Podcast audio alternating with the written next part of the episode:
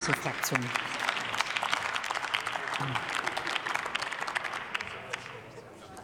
Liebe Frau Präsidentin, liebe Kolleginnen und Kollegen, meine sehr geehrten Damen und Herren! Ich glaube, der beste Schutz gegen Anschläge auf unsere Infrastruktur und kritische Infrastruktur ist, dass Russland verlieren lernt. Was meine ich damit? Dass Russland seine imperialen Ansprüche aufgibt, dass Russland seine kolonialen Ansprüche aufgibt, dass Russland den imperialen Angriffskrieg gegen die Ukraine beendet und seine staatsterroristischen Aktivitäten, Stichwort Tiergartenmord, so festgestellt von einem deutschen Gericht. Russland muss verlieren lernen. Der zweite Aspekt ist, dass die Ukraine, wie unser Verteidigungsminister sagt, gewinnen muss oder wie Macron sagt, in den Grenzen von 1991 siegen muss.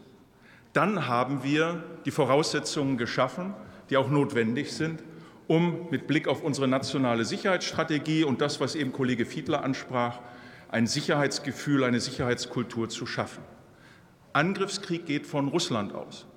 Und ich frage nicht, ob der Autor, der da vorhin zitiert wurde, recht hat. Ich frage, wem nützt es? Und ich möchte auch auf den Artikel nicht weiter eingehen, weil dieser, dieser Autor sehr klar keine Quelle benennt und auch seinen Aufsatz nicht veröffentlichen konnte und deshalb ihn selber in den Raum stellte. Deswegen ist es sehr gut, dass bei uns die Stärke des Rechts gilt, nämlich ein Generalbundesanwalt, der die Ermittlungen führt und dazu das Kriminalamt, die Bundespolizei und viele andere Kräfte einsetzt. Und ich frage mich, wem nützt es denn, wenn so ein Anschlag auf kritische Infrastruktur Nord Stream stattfindet, eine Leitung erstaunlicherweise übrig bleibt und dann das Land, das das Gas sendet, über mehrere Tage mit Hochdruck Gas durch diese Leitungen sendet, doch nicht um die Spuren zu konservieren, sondern um die Spuren zu verwischen.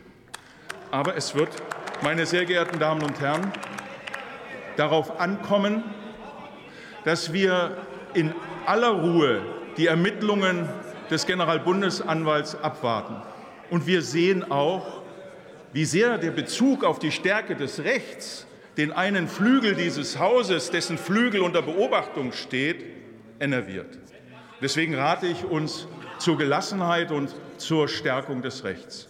Liebe Kolleginnen und Kollegen, wir haben ja ein paar Ansätze, die hier sehr stark wirken.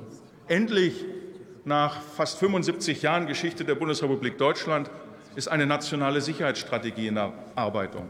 Leider nicht beim Kanzleramt, sondern im Auswärtigen Amt. Die Bund-Länder-Koordinierung, was ja auch den Schutz der kritischen Infrastruktur betrifft, können aber nur die Länder mitleisten. Also muss das im Kanzleramt gemacht werden. Ich hätte mich sehr gefreut, wenn es uns gelungen wäre, in dieser Woche die nationale Sicherheitsstrategie im Bundestag zu debattieren, denn sie gehört nach dem Kabinett hierher und dann bei der Münchner Sicherheitskonferenz öffentlich vorzustellen. Das hätte unserem Land, glaube ich, sehr zur Ehre gereicht. Wir werden sicherlich darüber sprechen, aber entscheidend ist auch, dass die Umsetzung dieser nationalen Sicherheitsstrategie auch kritische Infrastruktur umfasst. Wir sind auf der einen Seite sehr stolz, dass binnen weniger Monate LNG-Terminals aus dem Boden gestampft werden, aber sie sind noch nicht Teil der kritischen Infrastruktur.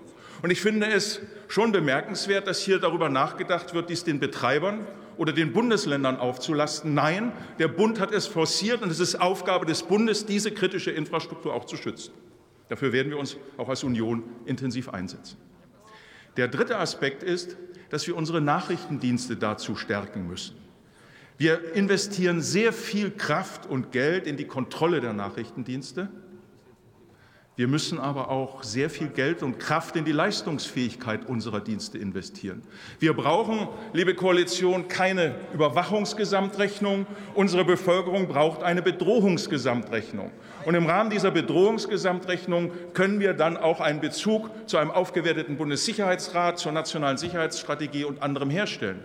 Unserer Bevölkerung muss doch klargemacht werden, wenn wir 300 Milliarden Euro für den sogenannten Doppelwumms aufwenden, 200 Milliarden plus 95 Milliarden plus 10 Milliarden, und nur etwas mehr als drei Milliarden dieser Summe, also ein Prozent der Summe für die Ukraine, dass hier irgendwo die Gewichte nicht ganz stimmen. Und deswegen möchte ich noch einmal abschließend klar herausstellen, der beste Schutz unserer kritischen Infrastruktur ist eine Sicherheitskultur, die das sehr offen anspricht. Deswegen haben wir hier einen guten Nebeneffekt dieser Debatte, weil es uns die Möglichkeit gibt, das herauszustellen. Und zweitens, dass in den genannten Rahmenbedingungen Russland verlieren lernt und die Ukraine in den Grenzen von 1991 gewinnt. Herzlichen Dank.